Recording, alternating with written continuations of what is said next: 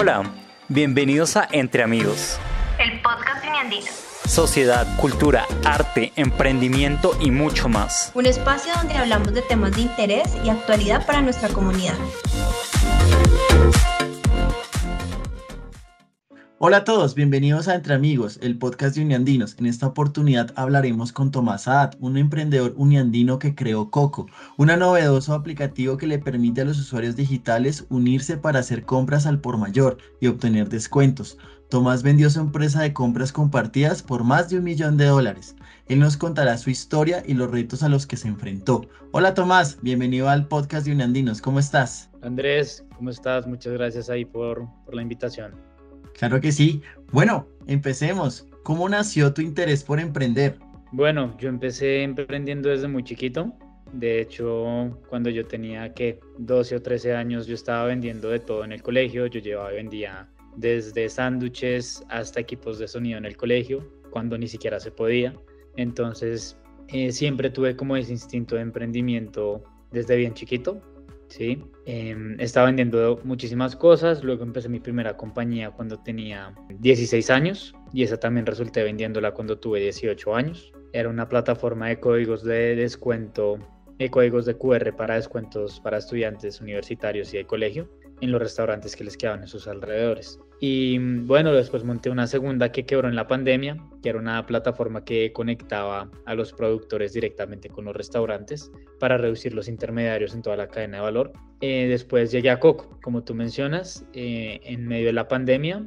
Y bueno, así es como, como un poquito mi, mi camino en el, en el tema del emprendimiento. Antes de que me cuentes sobre Coco, bueno, Cuéntanos como sobre tus primeros emprendimientos en la universidad, cómo, cómo fue esa experiencia, cómo fue de pronto el apoyo en la universidad, cómo lo viste porque pues eras estudiante, eras muy joven, ¿cómo los afrontaste? Bueno, eso fue, fue muy chistoso porque cometí muchísimos errores. Hice creo que todas las novatadas que se pueden cometer. Y bueno, y en la universidad yo de hecho aproveché mucho los espacios, por ejemplo, con los restaurantes y todo eso para empezar a conseguir esos restaurantes, como era un producto muy para estudiantes, pues aproveché mucho para apalancar como todos esos nichos que habían dentro de la universidad para poder crecer esa compañía. Una historia chistosa fue que yo justo cuando estaba en clase yo llegaba yo, recibí, yo recibía pedidos de bultos de, de comida al por mayor para distribuir a los restaurantes. Entonces yo mientras hacía una presentación, yo llegaba y salía a esa presentación volado a repartir todos esos temas de arvejas, frijoles, pero toneladas, literalmente bultos de 50 kilos con los camioneros a entregar a restaurante por restaurante. Entonces, eso en la universidad fue muy chistoso, creo que cometí todos los, todos los errores posibles, pero fue un proceso de aprendizaje muy lindo porque em, tuve mucho apoyo de muchos compañeros, muchas personas también se ofrecían a ayudar, entonces creo que, que fue muy, muy interesante. Claro que sí. Bueno, ahora sí cuéntanos ¿Cómo nació Coco y en qué consiste? ¿Qué características tiene tu, emprendimiento? Coco, nosotros empezamos como un marketplace. Nosotros le permitíamos a cualquier persona o pequeño emprendedor comprar al por mayor sin que tengan que comprar grandes volúmenes. ¿sí? Entonces nosotros estamos solucionando un problema de raíz que era que para una persona particular o para un pequeño emprendedor era casi que imposible conseguir precios al por mayor. Entonces las economías de escala siempre habían estado como limitadas para grandes compañías, compañías que pues ya estaban creciendo mucho y podían negociar o tener un poder de negociación más alto con sus proveedores, algo que un consumidor particular o un emprendedor pequeño pues no, no tiene esa posibilidad. Entonces a partir de eso, eh, Coco lo que hacía era juntar a personas que estuvieran interesadas en, en los mismos productos o en la misma categoría de productos para que juntos pudieran comprar las unidades necesarias para obtener un precio al por mayor. Entonces, si por ejemplo tú, Andrés o yo queríamos comprar, no sé, directamente en Apple, tú podías comprar un celular, yo podía comprar un Mac y podíamos invitar a otras personas y podíamos obtener precios al por mayor. Por un lado, las personas podían pues ahorrar y por otro lado, las marcas pueden obtener nuevos clientes a través del voz a voz, las invitaciones y reducir casi que sus costos de adquisición de cliente. Entonces, eso fue un poquito lo que fue Coco, como empezó como el marketplace Luego nos dimos cuenta que las empresas querían empezar a implementar esta dinámica directamente en sus comercios electrónicos y decidimos migrar y enfocarnos directamente en esa propuesta de valor, ¿sí? que era venderle a las marcas este tipo de tecnología dentro de sus comercios electrónicos. Entonces todos nuestros proveedores estaban diciéndonos como, oiga, nos parece súper interesante utilizar esto, nos ha generado muchas ventas, nos parece muy chévere, nosotros queremos ofrecerlo. Decidimos y creamos un MVP súper rápido, lo lanzamos en Shopify, creo que lo lanzamos en menos de un mes y nos empezó a ir muy bien. Empezamos a tener empresas muy grandes adentro como Procter Gamble, como Adidas en España y mucho, pues hubo mucho interés en implementar esta tecnología, ya que hay un competidor muy grande en China que es la empresa, creo que es una de las startups que más rápido ha crecido en la historia, que se llama Pinduoduo, que nosotros, bueno, permitíamos toda esa tecnología Pinduoduo a cualquier marca en un solo clic. Y bueno, y ya después de eso, Coco resultó siendo adquirida por Powerbuy, una empresa que hacía lo mismo que nosotros en Estados Unidos, y con ánimos de combinar esfuerzos tanto de nuestra parte comercial, nuestro know-how de la industria y todo, con la tecnología y la patente que ellos tenían en Estados Unidos, decidimos hacer como esta esta compra de la compañía para que pudiéramos potencializar ese alcance en Latinoamérica y pudiéramos pues crecer de la mano de esa compañía.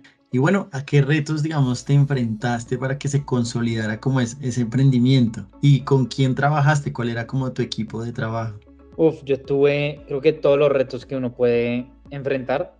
El primero es que yo empecé cuando tenía, esta empresa cuando yo tenía 20 años, ¿sí? Entonces ganarse la credibilidad de conseguir un equipo fuerte, que confíe en uno, Em, pues es muy difícil. Eso creo que fue mi primer reto, conseguir ese primer socio. Y de hecho mi, mi socio inicial fue un uniandino, uno que fue egresado de los Andes. Él estudió ingeniería de sistemas en los Andes em, y trabajaba como em, key developer de inteligencia artificial para Mercado Libre. ¿sí? Ya tenía más de 20 años o 15 años desarrollando. Entonces yo le escribí, armé una convocatoria gigantesca en la universidad le escribí a todos los profesores de, de ingeniería de sistemas y yo también como hacía parte de Empreandes, moví todos los contactos posibles para crear una convocatoria de tanto egresados uniandinos como estudiantes uniandinos para ver quién podía ser como ese cofundador. Entonces, en vez de hacerlo más fácil que uno simplemente conoce a alguien y le dice, oiga, empecemos este negocio, como yo sabía que yo no tenía esa credibilidad como lo puede llegar a tener alguien mayor, me tocó crearme como un montón de estrategias como esa para poder conseguir ese primer socio estratégico, que ese fue Fabián, Fabián Peña, que él fue clave para todo el desarrollo del producto de Coco. Luego también a medida que fuimos creciendo empecé a traer otros, otras personas del equipo, ya ganándome la credibilidad con tracción, ¿sí? En mi caso, como yo no tengo background trabajando en consultoras grandes como McKinsey, ni trabajando en Rappi, ni años trabajando en el mundo VC, para mí levantar plata levantar inversionistas y conseguir la credibilidad, pues era muy difícil. Sí, es muy difícil uno a los 20 años intentar conseguir un equipo muy talentoso y competitivo para que todos se animen a dejar sus trabajos que les pagan súper bien para arriesgarse un negocio de tecnología. ¿sí? Eso es una locura. Entonces yo empecé a coger toda la atracción en ventas como pude, empecé a hacer todo lo más orgánico que pude sin tener un desarrollo en tecnología. Yo lo que hice fue empezar a hablar con proveedores, a empezar a publicar en grupos de Facebook en la universidad, de otras universidades y todo para empezar a conseguir la demanda. Entonces yo me inventaba que yo estaba comprando sacos o cualquier tipo de producto y que necesitaba personas para que todos pudiéramos obtenerlos al por mayor. En ese entonces Coco no existe, pues Coco simplemente era como la página web y yo mandé un montón de tráfico y con ese tráfico y facturación logré convencer a un equipo, logré convencer a los inversionistas y ganarme la credibilidad de los inversionistas. Y bueno, y a partir de eso, creo que el mayor aprendizaje que yo tuve ahí fue que aunque uno tenga 20 y aunque uno vea todas las posibilidades para que a uno le cierren todas las puertas, si uno trabaja muy duro y uno encuentra la manera en donde uno puede ganarse la credibilidad por uno mismo, la gente va a ver que uno pues va a ir con toda y con toda la fuerza y uno se le van a unir también. Entonces para mí siento que esos fueron un montón de limitantes, pero que al mismo tiempo me permitieron ver recursivamente y creativamente la manera de cómo convencerlos para hacer parte de, esta compañía. Claro que sí, bueno, cuéntanos cómo le dio a, a Coco en el mercado, cuánto tiempo lleva y dónde, dónde operan actualmente.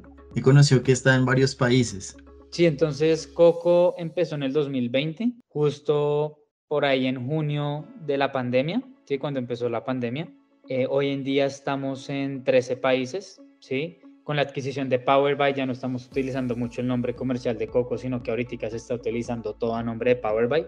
bajo la misma tecnología, bajo los mismos clientes, bajo todo. Entonces hoy en día tenemos, estamos operando en más de 12 países, pero tenemos clientes en más de como 27, ¿sí? Que son tiendas que nos instalan en cualquier parte del mundo, e-commerce que quieran empezar a vender con esta dinámica. Entonces sí, estamos en también cuatro continentes, en Asia Pacífico, Europa, Estados Unidos y Latinoamérica. Y bueno, ya contamos con un equipo en total de más de 65 personas y bueno, por el momento ha sido un, un, crecimiento interesante, lo que nos ha permitido pues consolidarnos rápidamente en los países que estamos pues abriendo. Y bueno, yo quiero hacerte una pregunta, eh, ¿por qué decidiste venderla o por qué darle en adquisición a Powerbuy? Yo la vendí por razones más que nada estratégicas. Estábamos viendo un declive durísimo a finales del año pasado en temas de inversión en capital privado, sí, especialmente en el sector de tecnología y todo el sector de social commerce, que es el sector en donde yo me estoy desempeñando, especialmente en Latinoamérica, estaba cayendo de picada, ¿sí? Creo que muy pocas compañías hemos sobrevivido, solo sobrevivimos que los tengamos dentro del radar dos compañías, em, y compañías que ya han levantado millones de dólares de fondos en Estados Unidos, que han sido parte de Y Combinator, de los fondos más prestigiosos, todas esas empezaron a cerrar puertas.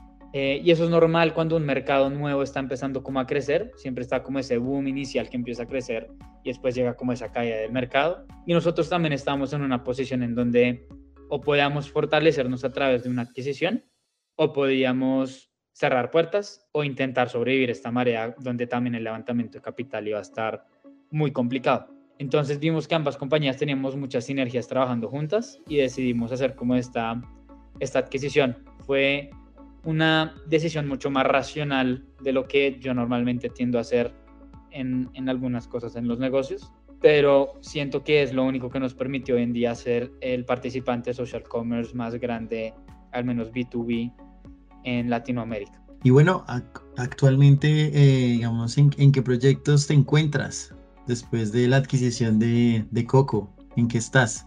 Bueno, ahorita me toca, bueno, estoy trabajando directamente con Powerbuy durante dos años. ¿Sí? Entonces estoy encargado de todo el crecimiento a nivel mundial, ya sea Pacífico, Estados Unidos, Colombia, Europa. Entonces en eso estoy casi que ocupando el 80% de mi tiempo. Em, y de lado también estoy eh, revisando algunas como opciones de eh, posibles emprendimientos que pueda empezar a desarrollar de lado, que no sean startups así como un unicornio, pero que sí nos permitan generar valor dentro del mercado y bueno, todo en base con inteligencia artificial, que es lo que más me gusta, pero apenas estamos en esa etapa de descubrimiento.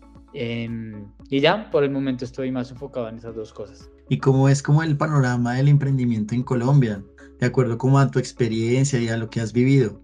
Bueno, yo veo que es muy positivo, la verdad. Creo que cada vez hay más personas entusiasmándose en montar compañías de tecnología especialmente porque Colombia y Latinoamérica tienen muchísimos retos. Entonces creo que hay muchas oportunidades, hay muchas posibilidades para crear compañías de tecnología que se pueden optimizar, se pueden traer, traer ideas en donde, por ejemplo, en Europa, Estados Unidos o Asia Pacífico se está yendo muy bien y que nos llevan cinco años por delante, que también podemos empezar a implementar en estos años que vienen en Latinoamérica. Eh, también he visto que el tema de desarrollo de capital está empezando a crecer cada vez más. De hecho, en el 2022 ha sido año récord en términos de inversión para Latinoamérica. Entonces lo veo muy, muy positivo.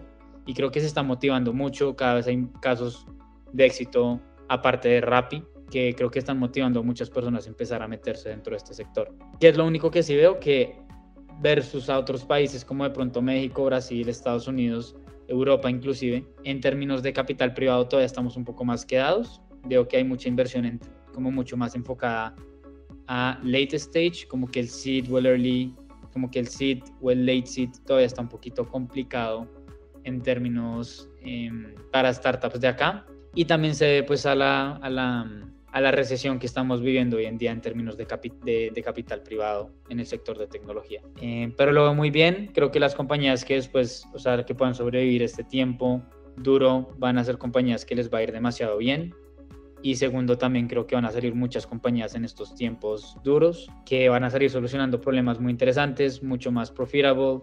Creo que ahorita la mentalidad cambió mucho de crecimiento desmedido a crecimiento sostenible ¿sí? En donde ya cada vez las compañías los emprendedores y los fondos de capital son más conscientes de la rentabilidad de los proyectos. Entonces creo que eso em, va a ser una tendencia que va a ser muy positiva después de esto, porque hay muchas compañías que toman el ejemplo, no sé, de compañías que tuvieron una estrategia de hipercrecimiento cuando la naturaleza ese negocio pues les permitía llegar a esos, a esos crecimientos tan, tan, tan locos. Pero muchas compañías en Latinoamérica, ni siquiera solo en Latinoamérica, en el mundo querían empezar a simular este tipo de crecimiento cuando sus negocios no, no necesariamente aplicaban para este tipo de estrategias. Entonces, se me hace que hoy en día el emprendedor va a ser mucho más resiliente, va a ser mucho más informado, mucho más pragmático y mucho más recursivo, que siento que va a ser muy positivo para el desarrollo del ecosistema futuro. Y nada, eso es lo que yo veo. Yo veo, una, yo veo unos emprendedores que van a salir muy, muy tesos después de todo lo que está pasando cuando hay muchas dificultades en temas de levantamiento de capital, las personas se vuelven más recursivas, se vuelven mucho más ingeniosas para desarrollar los proyectos de manera eficiente. Y creo que ya con esta nueva mentalidad que está pegando en el mercado, eh, van a salir proyectos muy, muy interesantes, van a haber inclusive más inversiones después de esta época para repuntar todo esto y compañías que van a de pronto tener menos índices de fracaso a partir de, de, estos aprendizajes que hemos visto en los últimos seis meses. Y bueno, ¿qué consejo le darías a esos emprendedores uniendinos que pues que quieren como crear su propio negocio, digamos, como tú fuiste muy joven, de pronto, ¿qué consejos le darías a ellos que apenas están empezando? Creo que es lanzarse, ¿sí? Una vez se siente que uno no está preparado, una vez se siente que le va a faltar algo, siempre hay una excusa por la cual uno no quiere hacerlo. ¿Sí? Siempre habrá una excusa por la cual uno le ve el pero a lanzarse o a, empezar ese negocio. Yo lo empecé básicamente, hoy en día yo me pongo a pensar cómo yo cómo pensé en, empezar esto, ¿sí? Como es un camino totalmente loco que el cual uno va a presentar, son muchos altibajos, es mucho estrés, eh, como también van a haber muchos reconocimientos durante el camino, pero siento que uno va a aprender todo eso y mucho más que en una maestría, mucho más que en cualquier otro trabajo y es empezar una, una empresa por su propio lado. Y así uno fracase, no aprender muchísimo. Yo creo que yo tuve el beneficio de poder fracasar y al mismo tiempo, no diría triunfar, pero diría como pude ver ambos lados de la moneda en donde una compañía que estaba en declive, en declive logré darle como ese giro eso es difícil hacerlo, pero yo tuve ese beneficio en donde pude aprender tanto de todos los problemas que tenía Coco, que tuvo Coco, que tuvo la industria, que tuvo nuestra solución, para darle ese flip más adelante. Y yo creo que eso es también una, una característica muy importante y es como esa persistencia que uno necesita. Entonces sí, hay como dos, dos ejemplos o dos consejos que yo le daría a las personas. Es, uno, empiece ese negocio sin importar todos los peros, usted se va dando cuenta en el camino si, si tocará cerrarlo o no tocará cerrarlo. Y dos, em, persista en el camino, persista durante de pronto un añito, dos añitos y se va dar cuenta que todo lo que va aprender tanto desde la creación de producto, ventas, em, todos los skills que uno necesita, uno los va a desarrollar dentro de su propia startup, más que en cualquier tipo de programa de educación o cualquier cosa que uno pues se quiera meter aparte. Claro que sí. Y bueno, donde digamos las personas interesadas en, tus emprendimientos te pueden contactar, redes sociales, una página web. Eh, claro, pues me pueden contactar en LinkedIn, me pueden buscar como Tomasat eh, con H y ahí me pueden escribir, siempre estoy disponible para reuniones, para tomarnos un café em, y para hablar de, de, startups en especial, entonces por ese canal me pueden, me pueden escribir. Bueno, Tomás, muchísimas gracias por esta entrevista y gracias por tu tiempo. A ti, a ti Andrés por la invitación y nada, te deseo lo mejor.